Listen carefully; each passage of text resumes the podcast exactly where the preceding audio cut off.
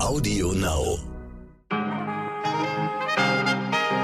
Einen schönen guten Morgen wünsche ich Ihnen, liebe Community. Es ist Mittwoch, der 24. August. Ich bin Michelle Abdullahi und das ist Ihr täglicher Podcast heute wichtig mit unserer langen Version.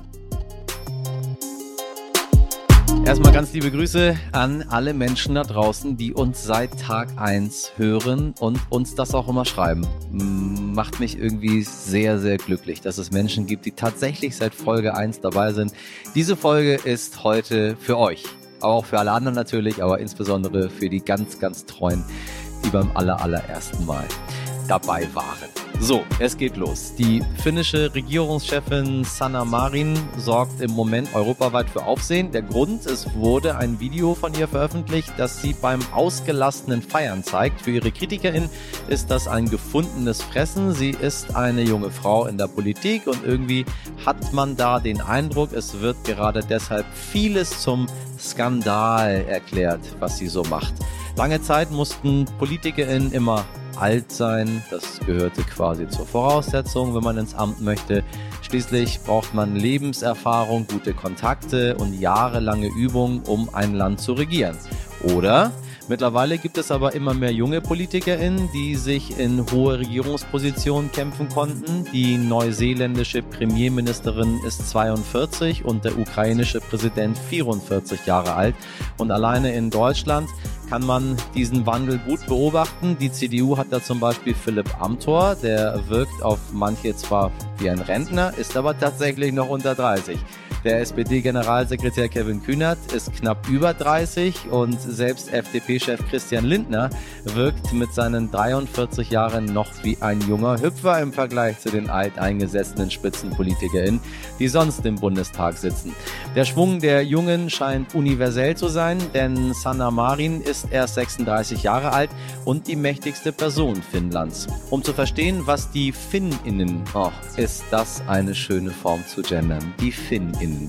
Also, um zu verstehen, was die FinnInnen an ihrer Regierungschefin mögen und was die jungen PolitikerInnen generell anders machen, hat meine Kollegin Mirjam Bittner heute mit dem Sternredakteur und Skandinavien-Experten Rune Weichert besprochen. Und heute feiert die Ukraine ihren Unabhängigkeitstag. Wir nehmen das zum Anlass und schauen nochmal sehr genau auf das Land nach fast sechs Monaten Krieg. Gleich kommen meine Kollegen zu Wort mit der Sicht aus der Ukraine, aus Russland und mit der deutschen Perspektive.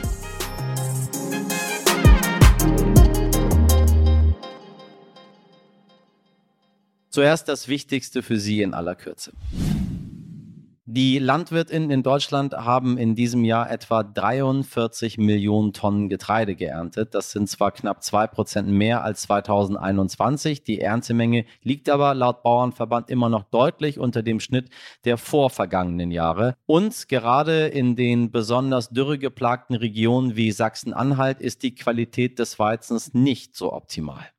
Bundesfinanzminister Christian Lindner will härter gegen Geldwäsche vorgehen. Dafür soll eine neue Bundesbehörde aufgebaut werden. Unter anderem sollen die Immobilienwirtschaft und die Glücksspielbranche verstärkt kontrolliert werden. Sein Ziel sei es, die Spur des Geldes konsequent zu verfolgen, sagte Lindner dem Magazin Spiegel. Und warum kommt Lindner ausgerechnet jetzt mit solch einem Vorschlag? Weil die FATF, das ist die internationale Anti-Geldwäsche-Institution der G7-Staaten, Deutschland Deutschland in einem Bericht vorwirft, den Geldwäschern wegen der zersplitterten Aufsichtsstrukturen nicht genug auf die Schliche zu kommen. Ab heute geht in Köln die Gamescom wieder los und im Gegensatz zu den letzten zwei Jahren wieder als reale Messe. Die Anzahl der Tickets ist auf 65.000 begrenzt. Der Samstag ist bereits ausverkauft. Wer Spiele testen will, kann sich über eine App registrieren und bekommt Bescheid, sobald ein Platz frei wird. Übrigens spielen in Deutschland 54 Prozent der Menschen hin und wieder mal. Frauen und Männer sind dabei etwa gleich vertreten. Der Wert ist höher als noch vor einigen Jahren. Laut der Umfrage des IT-Verbandes Bitkom spielen 83 Prozent auf ihrem Smartphone und fast genauso viele haben auch noch zusätzlich eine Konsole. In unserer Folge 86 haben wir übrigens über den Wirtschaftsfaktor Games gesprochen. Hören Sie gerne mal rein. Hat sich bis heute nicht viel dran verändert. Heute feiert die Ukraine den 31. Jahrestag ihrer Unabhängigkeit von der Sowjetunion. Aber feiern ist vielleicht etwas übertrieben, denn die Regierung dort befürchtet besonders heute Angriffe von Russland und so darf es auf den Straßen keine Feierlichkeiten geben. Präsident Volodymyr Zelensky hatte gewarnt, dass Russland zum heutigen Gedenktag etwas besonders Bösartiges tun könnte. Wir nehmen den Tag zum Anlass, um über die aktuelle Lage zu sprechen. Dazu direkt die Frage an meinen Kollegen Gordian Fritz, der mit Unterbrechungen dreieinhalb Monate in der Ukraine war. Gordian, was bedeutet der heutige Tag für die Ukraine und die Menschen dort? Also dieser Tag heute ist für die Menschen enorm wichtig in der Ukraine. Das war aber schon vor dem Krieg.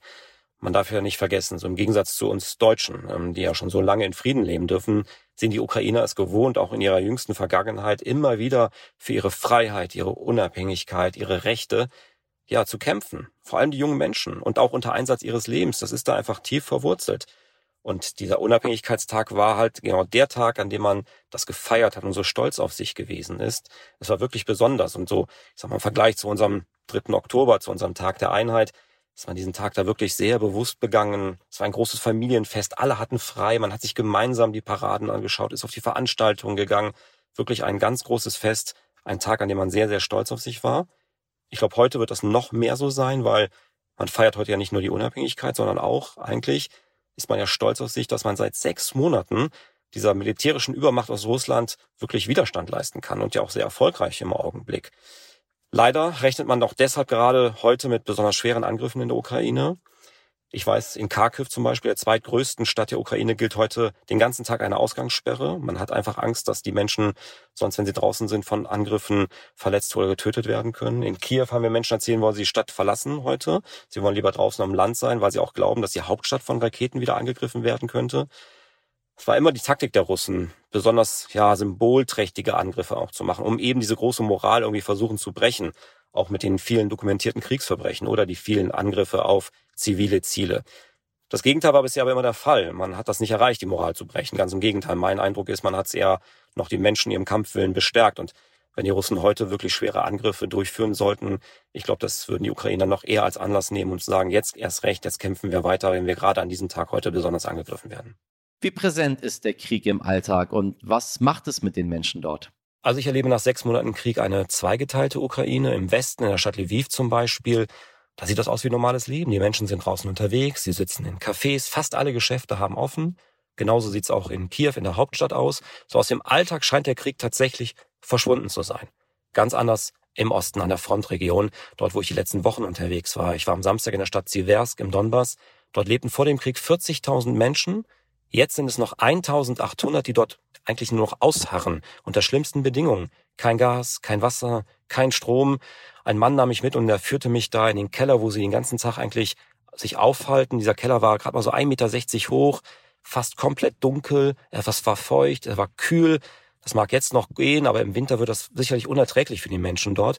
Und dieser Mann sagte mir dann tatsächlich, dass er nur noch hofft, dass der Krieg so schnell wie möglich zu Ende ist und es ihm egal wäre, ob die Ukraine oder Russland gewinnt. Hauptsache, es wird zu Ende. Diese Meinung, muss man klar sagen, ist die Minderheit in der Ukraine. Es gibt aktuelle Umfragen, die zeigen, eine riesige Mehrheit will diesen Krieg und sie wollen, dass bis zum Ende gekämpft wird. Und es bedeutet für die, dass auch das ganze Land befreit wird von der russischen Besatzungsmacht. Auch die Freiwilligen machen deshalb immer weiter. Sie hören nicht auf. Ich habe in Slowiansk einen Mann getroffen, der fährt an einem alten Krankenwagen und zwei Kollegen zusammen jeden Tag draußen an die Front und die suchen dort nach toten, vermissten Soldaten. Man nennt sie schon die Leichensammler von Slowiansk. Selber nennen sie ihre Organisation Schwarze Tulpe. Und sie machen das, sagte er mir, weil sie glauben, dass es wichtig ist, dass alle Soldaten geborgen werden, ob Russen oder Ukraine. Die machen sie keinen Unterschied. Sie bringen die zurück, die werden an die Angehörigen übergeben und damit sie dann beerdigt werden können. Das wäre ihm wichtig. Und er sagte mir, er glaubt, er muss das noch lange machen. Für ihn hat der Krieg erst ein Ende, wenn der letzte tote Soldat beerdigt worden ist. An der Front, da herrscht ja fast eine Pattsituation, ein Gleichgewicht. Es geht weder in die eine noch in die andere Richtung. Beide Seiten glauben an ihren Erfolg. Die Ukraine hat gerade das Kriegsrecht bis Ende November verlängert. Sie glauben, dass sie so lange brauchen werden, um den Krieg zu beenden. Ich persönlich glaube, es wird noch lange dauern und es ist komplett offen, welche Seite am Ende gewinnen wird. Natürlich interessiert uns auch die russische Seite und so gebe ich weiter an meinen Kollegen Rainer Munz in Moskau. Rainer, welche Bilanz zieht die russische Regierung nach sechs Monaten Krieg oder wie es dort heißt, Militäroperation? Sechs Monate Ukraine-Krieg. Wenn man der russischen Regierung glaubt und auf das hört, was aus dem Kreml kommt, dann läuft alles nach Plan. Aber was heißt das schon? Es läuft nach Plan. In Moskau hatte man erwartet, dass es ein Blitzkrieg wird, der drei bis vier Tage, vielleicht eine Woche dauert. Jetzt sind es schon 180 Tage Krieg. Das Einzige, was wirklich nach Plan verlief, das war zu Beginn des Krieges. Da hatte die russische Armee im Süden Erfolge. 20 Prozent des ukrainischen Staatsgebiets wurden besetzt und es gelang den russischen Streitkräften, eine Landverbindung von der Krim bis zum russischen Staatsgebiet zu schaffen. Ansonsten war dieser Krieg nicht erfolgreich für Russland. Vor Kiew hat die russische Armee eine schwere Niederlage erlitten. Sie musste sich zurückziehen. Daraufhin wurde das neue Ziel ausgegeben, das jetzt heißt, der Donbass soll vollständig erobert werden. Doch auch dies gelingt nicht. Im Donetsker Verwaltungsbereich kommt die russische Armee nur ganz langsam vorwärts. Und jetzt wird plötzlich auch die Krim zum Ziel ukrainischer Angriffe. Für den Kreml ist es ein Riesenproblem, denn Präsident Putin hat immer versprochen, die Krim ist sicher. Und nun gehen Militärflugplätze in Flammen auf, Flugzeuge werden zerstört. Und die russische Schwarzmeerflotte hat ihr Flaggschiff verloren, die Moskwa. Sie wurde versenkt von ukrainischen Raketen. Moskwa bedeutet übersetzt Moskau. Und dass die Moskau untergegangen ist, das hat einen hohen symbolischen Wert und auch eine große militärische Bedeutung, denn die Moskwa war für die Luftüberwachung zuständig. Und auch ansonsten lief nichts nach Plan. Die Ukraine ist so stark bewaffnet wie nie zuvor. Die NATO und EU sind so einig wie nie zuvor und unterstützen die Ukraine massiv. Der Westen hat Wirtschaftssanktionen gegen Russland verhängt, wie es sie noch nie zuvor gegeben hat. Und Russland steckt in der schlimmsten Wirtschaftskrise seit 30 Jahren. So hat es Russlands Regierungschef Mishustin selber gesagt. Also, wenn alles angeblich nach Plan verläuft aus offizieller Moskauer Sicht, dann muss man schon sagen, das ist kein guter Plan für Russland und schon gar nicht für die Ukraine und die Welt. Und von Moskau kehren wir wieder nach Deutschland zurück. Wie wichtig ist der Krieg in der Ukraine denn überhaupt noch für die Ampelkoalition? Man hat aktuell das Gefühl, die Energiekrise hat den Krieg verdrängt.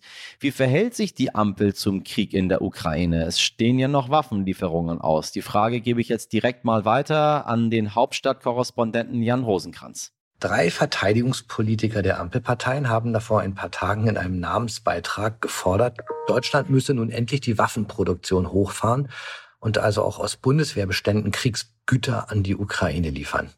Die Resonanz darauf so, na ja. Früher, also noch vor ein paar Wochen, wäre das mal ein echter Aufträger gewesen. Damals ging es ja auch noch um Waffenlieferungen, da wurde um Sondervermögen gestritten, die Flüchtlingsströme waren ein Aufreger, alles große Themen. Heute, sechs Monate nach dem Überfall auf die Ukraine, scheint der Krieg aus deutscher Sicht zumindest nur noch aus einer Perspektive interessant zu sein, der von Energie. Deswegen wird heute eher tagelang darüber debattiert, dass der FDP-Bundestagsvize Wolfgang Kubicki die Öffnung der Ostsee-Pipeline Nord Stream 2 fordert, wie kürzlich geschehen, weil so Kubickis spitzfindige Argumentation, durch zwei Gasleitungen natürlich mehr russisches Gas passt als durch eine Gasleitung. Und rein theoretisch hat er damit ja vielleicht recht, aber ganz praktisch fließt ja immer weniger Gas aus Russland nach Deutschland, weshalb ja alle Gaskunden demnächst eine Gasumlage zahlen müssen. Also kurzum, es sind inzwischen die Energiefragen, die das Thema Nummer eins in Deutschland sind und damit verbunden natürlich vor allem die exorbitanten Kosten für diese Energie. Und das wiederum befeuert eine andere Debatte, nämlich die um ein drittes Entlastungspaket für die Bürgerinnen und Bürger. Vielen Dank an Gordian Fritz, Rainer Munz und Jan Rosenkranz für eure Eindrücke und die Einordnung.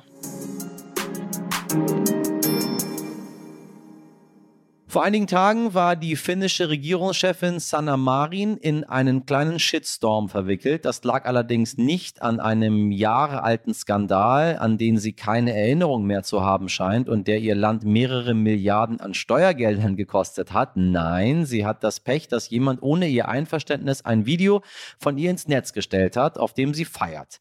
Was für ein Skandal, ja, ne? Eine Politikerin, die tatsächlich Spaß hat. Einen freiwilligen Drogentest später konnte sie zumindest beweisen, dass sie keine illegalen Substanzen zu sich genommen hatte. Die negativen Stimmen bleiben trotzdem und werfen ihr vor, Sanna Marin sei in diesem Zustand in Notfällen wohl kaum regierungsfähig gewesen.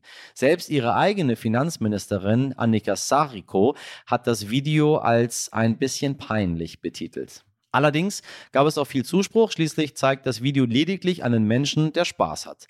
Wie genau dieser kleine Skandal politisch einzuordnen ist und wie Finnland zu der jungen Regierungschefin steht, hat meine Kollegin Mirjam Bittner mit Rune Weichert besprochen. Er ist Sternredakteur, zuständig für Nordeuropa und Experte auf dem Gebiet der skandinavischen Politik. Er weiß es. Hallo Rune, schön, dass du da bist. Hallo, ich freue mich. Wir sprechen heute über die finnische Ministerpräsidentin, über Sanna Marin. Und bevor wir quasi auf ihre Person kommen, vielleicht kannst du uns erstmal so ein bisschen Kontext zu Finnland geben. Wie geht es dem Land denn aktuell und wie ist da so die, die Stimmung? Mm, man kann natürlich erstmal anfangen mit äh, dem Ukraine-Krieg. Finnland ist ja jetzt äh, gerade im Beitrittsprozess zur NATO. Finnland hat eine mehr als 1000 Kilometer lange Grenze äh, zu Russland, hat sich äh, war über Jahrzehnte auch im Kalten Krieg eigentlich äh, immer sehr neutral, um den großen Nachbarn Sowjetunion damals eben nicht zu verärgern, war aber schon immer auf einen Krieg vorbereitet. Äh, Finnland und gerade die großen Städte wie Helsinki haben extrem viele Bunker, also das ist da sehr präsent. Okay. Das schon mal auf, auf jeden Fall schon mal zum, zum Teil Ukraine. Äh, ansonsten geht es dem Land, glaube ich, so wie vielen anderen europäischen Ländern jetzt äh, nach der Corona-Krise. Also Finnland hat die Corona-Krise eigentlich recht gut gemeistert im Vergleich zu anderen Ländern. Gerade das erste Jahr gab es vergleichsweise weniger Fälle. Jetzt mit, mit den neuen Varianten sind die Fälle natürlich gestiegen. Aber in Finnland gab es jetzt äh, keinen kompletten Lockdown, so wie in Deutschland. Es gab Teil-Lockdowns. Äh, Finnland lebt jetzt mittlerweile auch schon mit fast gar keinen Corona-Maßnahmen mehr. Also da ist Finnland relativ gut durchgekommen. Auch wirtschaftlich sind die natürlich mit so leichten Abschlägen äh, daraus gekommen, aber die haben das eigentlich ganz gut gemeistert. Und äh, allgemein zu Finnland kann man, glaube ich, sagen, Finnland gehört laut dem World Happiness Report zu einem der glücklichsten Länder der Welt. Das hat ganz viele Faktoren. Einmal, weil Finnland natürlich sehr viel Natur hat, wo man auch irgendwie schnell rauskommt. Aber Finnland auch ein sehr gutes Wohlfahrtssystem hat. Ähm, Finnland ist ein Wohlfahrtsstaat. Finnland ist, äh, hat auch einen sehr hohen Wohlstand. Den Menschen geht es einfach sehr gut dort. Deswegen ähm, ist Finnland, glaube ich, eins der Länder in Europa, wo es den Menschen ähm, und auch in der Welt am besten geht. Mhm.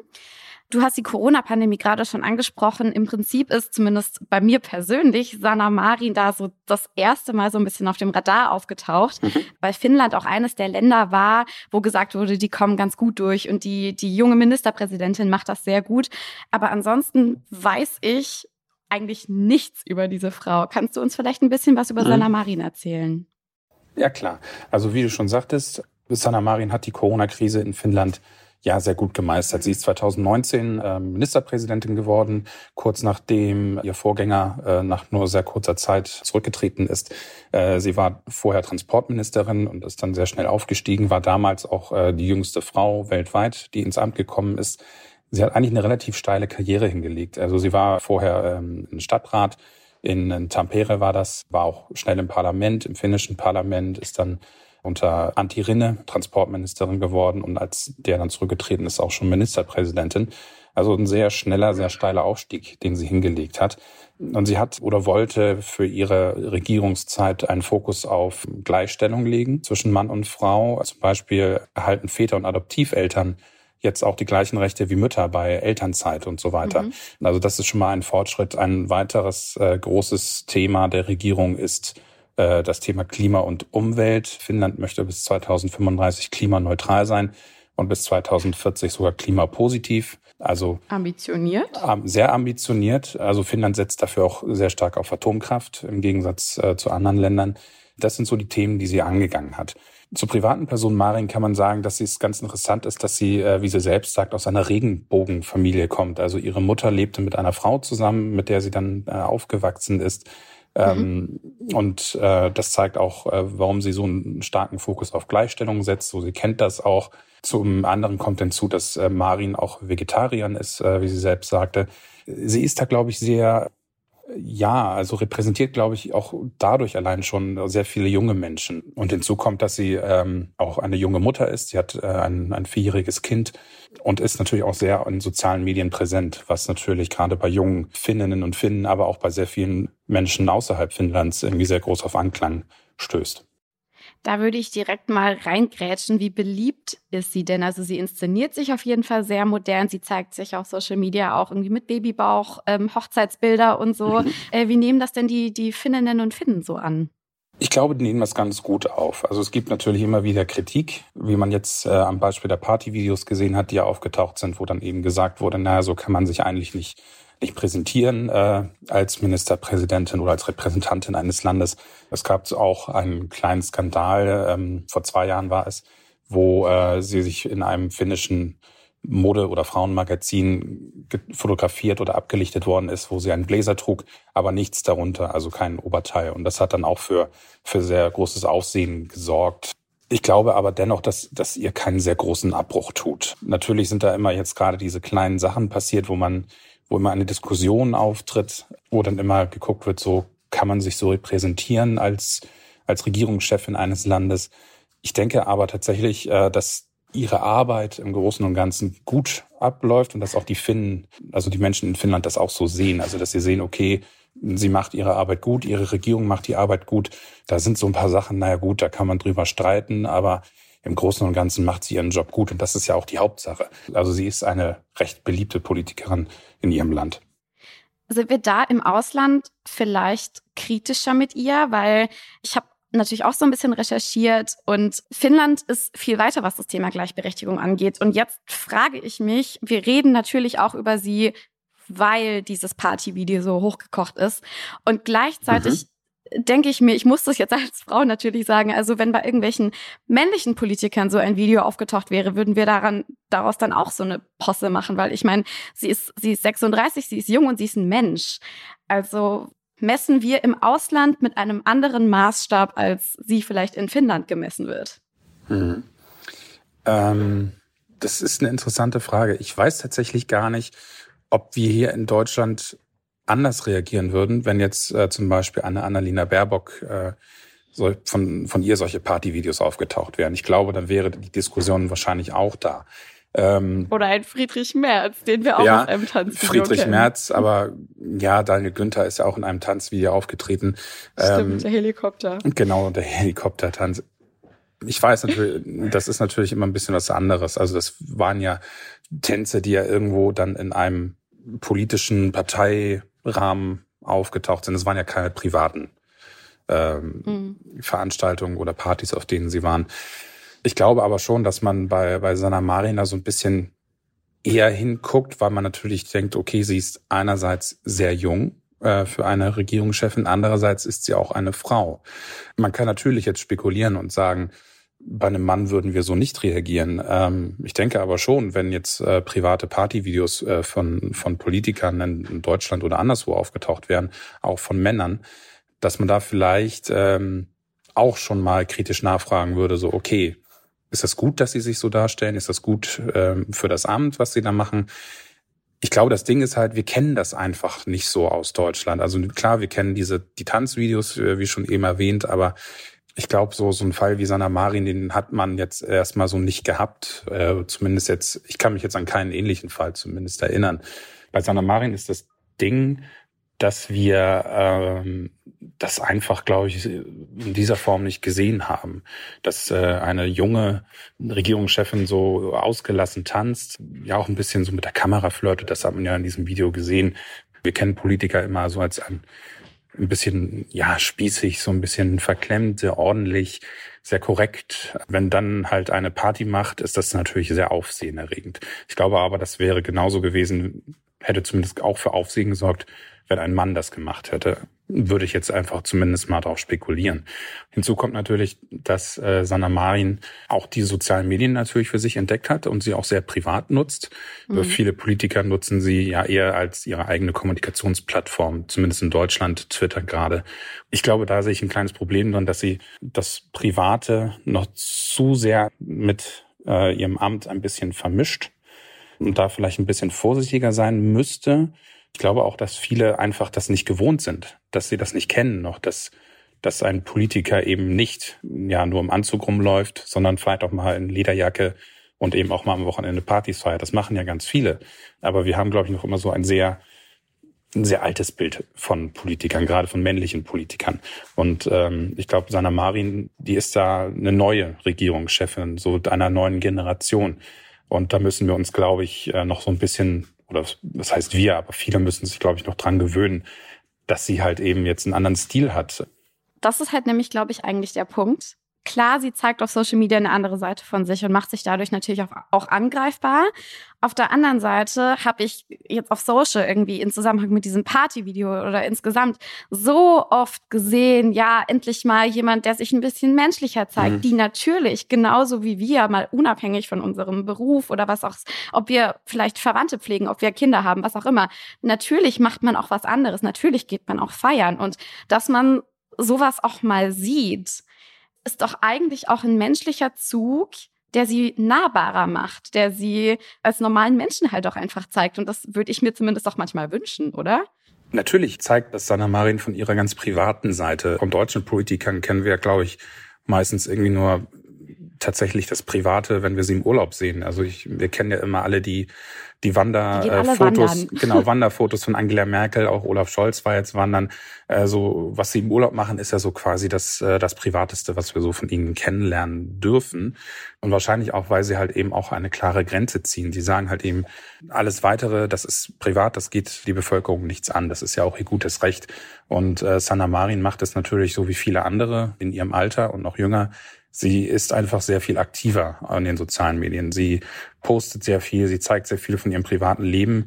Das wünschen sich auch sehr viele. Ich glaube, das tut auch ganz gut, wenn sie so nahbarer ist und auch zeigt, so, ich bin wie ihr. Sie äh, muss natürlich aufpassen, dass äh, ihr das nicht auf die Füße fällt. Das mit den Partyvideos, das äh, war jetzt äh, nur eine kleine Krise. Ich würde jetzt das nicht als riesigen Skandal bezeichnen, aber wenn das zu häufig passiert, dann kann das natürlich schon ihr einen, einen kleinen Schaden zufügen, weil sie natürlich nicht nur ähm, bei den jungen Leuten, die feiern gehen, eben ankommen muss, sondern halt eben auch bei älteren, etwas, ich sag mal, konservativen Menschen, die von ihrer Ministerpräsidentin erwarten, dass sie sich halt repräsentativ zeigt, dass sie jetzt nicht mit solchen Dingen auffällt, sondern dass sie ihren Job als äh, Ministerpräsidentin eben macht und das äh, 24 Stunden, sieben Tage die Woche. Ich glaube, das könnte für sie zu einem kleinen Problem werden. Ich denke aber nicht zum Riesenproblem für sie. Und mit denen sie auf der politischen Ebene im Zweifel ja auch am Verhandlungstisch sitzt und sich sich durchsetzen muss. Und sie hat den schönen Satz gesagt, das habe ich gelesen. In jeder Position, in der ich jemals war, ist mein Geschlecht der Anfangspunkt, dass ich eine junge Frau bin. Ich hoffe, dass das eines Tages kein Thema mehr sein wird. Ich bin nicht besser und nicht schlechter als ein Mittelaltermann. Vielleicht zum Abschluss die Frage, hast du das Gefühl, die Hoffnung, die Befürchtung, da wächst auch mit ihr in Europa vielleicht so eine neue Generation von PolitikerInnen heran. Müssen wir uns mehr auf vielleicht Partyvideos einstellen oder auf normalere Fotos auf Social Media in Anführungszeichen, wie wir sie ja alle fast hochladen? Mhm. Ich denke einmal, dass wir auf jeden Fall eine in Zukunft eine neue Generation von Regierungschefs, Ministerpräsidenten, Präsidenten, Präsidentinnen in Europa bekommen. Also wir hatten ja schon einige jüngere Bundeskanzler wie in Österreich Sebastian Kurz zum Beispiel. In Dänemark ist es äh, Mette Frederiksen, die auch sehr viel auf äh, Instagram unterwegs ist, sehr viel auch von ihrem Privaten zeigt. Auf Island hat man eine sehr junge Frau, Katrin Jakobs dort hier, die dort äh, Regierungschefin ist. Ähm, und die auch ihren Job gut machen äh, im Großen und Ganzen, je nach äh, Umfrage natürlich mehr oder weniger, aber ich glaube, das sind einfach, die kommen sehr gut an insgesamt. Und ich denke, dass das auch in Zukunft mehr kommen wird. Wir sehen es ja auch schon in Frankreich, Emmanuel Macron, auch wenn er nicht sehr beliebt ist, er ist ein sehr junger Politiker.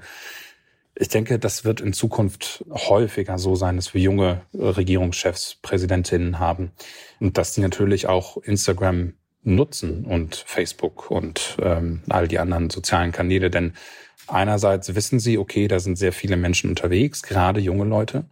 Andererseits mhm. ist es natürlich, sind sie auch damit aufgewachsen. Die kennen das auch schon. Also du und ich, wir sind ja auch mit, mit Facebook, Twitter, Instagram, wir kennen das, es ist ein Teil unseres Lebens, äh, unseres Alltags und für junge Menschen in der Politik natürlich auch. Und äh, die werden das zu nutzen wissen. Dennoch bin ich mir unsicher, ob äh, viele Partyvideos von, von Regierungschefs auch auftauchen. Ich denke tatsächlich eher, dass die gucken, also dass sie sich privat zeigen, dass sie ihren Sonntag mit der Familie zeigen oder dass sie ihren äh, Wanderausflug zeigen oder was auch immer oder wie sie mal ähm, noch ein bisschen Berufliches zeigen. Aber ich denke nicht, dass sie da mhm. jetzt äh, sehr viele Partyvideos posten, weil ich glaube, die wissen schon, okay, das könnte vielleicht, äh, das könnte nach hinten losgehen. Ja, jetzt muss man natürlich fairerweise dazu sagen, sie hat es ja auch nicht gepostet, sondern es wurde es genau. herausgekommen. Genau, aber so. man muss natürlich auch dran denken, wenn man äh, Party macht und in sozialen Medien, auch wenn es nur privat ist, gepostet wird, in diesem Fall kann, hat man eben gesehen, das kann, das kann sich verbreiten und da ähm, muss, glaube ich, auch Sanna Marin so ein bisschen noch lernen, dass sie ähm, das Private eben nicht zu sehr mit ihrem Amt vermischen sollte. Es ist gut, dass sie sich so offen zeigt, äh, so privat. Sie sollte aber natürlich äh, auch im Hinterkopf haben, das kann im Zweifelsfall natürlich auch zu so einem kleinen, ja, zu so einer Kritik führen, wie es jetzt mit den Partyvideos äh, passiert ist. Lieber Rune, vielen Dank für deine Zeit und dass du uns einen kleinen Einblick äh, nach Finnland gegeben hast und Susanna Marin vor allem. Hab noch einen schönen Tag und bis bald hoffentlich. Ich habe zu danken. Tschüss. Danke an Mirjam Bittner und Rune Weichert für das spannende Gespräch. Die Panne der Woche. Kriegsführung ist hochkompliziert und strengstens geheim. Oder wenn man also als Russland den Krieg gegen die Ukraine führt, will man nicht, dass die Ukrainerinnen an Informationen wie zum Beispiel die Position der russischen Luftabwehr kommen. Dafür gibt es schließlich diese hohen Sicherheitsvorkehrungen. Tja, Blöd nur, dass wir in einem Zeitalter leben, in dem Menschen dauernd Bilder von ihrem Urlaub machen und diese dann ins Netz stellen. Denn ein russischer Tourist hat auf der Krim in knapper Badehose und mit gebräumtem Bierbauch nicht etwa vor dem Meer, sondern vor einem Militärgerät posiert und das Bild stolz ins Internet gesetzt. Kurz darauf entdeckt der Schweizer Hobbyanalyst Benjamin Pitet das öffentliche Foto und konnte mit einfachsten Mitteln herausfinden, wo genau sich die Abwehrgeschosse des russischen Militärs Militärs befinden. Das ukrainische Verteidigungsministerium hat sich bereits sarkastisch bei dem Spion bedankt und eingesehen, dass russische Touristen etwas Gutes haben können. Interessant, was jetzt aus diesen Touristen wird. Wünschen wir ihm das Allerbeste. Oh Gott. Also, falls Sie gerade im Urlaub sind, liebe HörerInnen, passen Sie auf, welche Staatsgeheimnisse Sie im Hintergrund Ihrer Selfies preisgeben. Und mit dieser Warnung verabschiede ich mich für heute und wünsche Ihnen einen tollen, spionagefreien Tag. Falls Sie Anregungen, Fragen oder Themenvorschläge haben, zögern Sie nicht und schreiben Sie uns unter heute wichtig stern.de. In der Redaktion heute für Sie im Einsatz Mirjam Bittner, Dimitri Blinski, Laura Czapo und Jennifer Heinzel. Produziert wurde diese Folge von Alexandra Zebisch für Sie. Morgen ab 5 Uhr bin ich wieder für Sie da. Bis dahin machen Sie was aus diesem Mittwoch. Ihr Michel Abdullahi.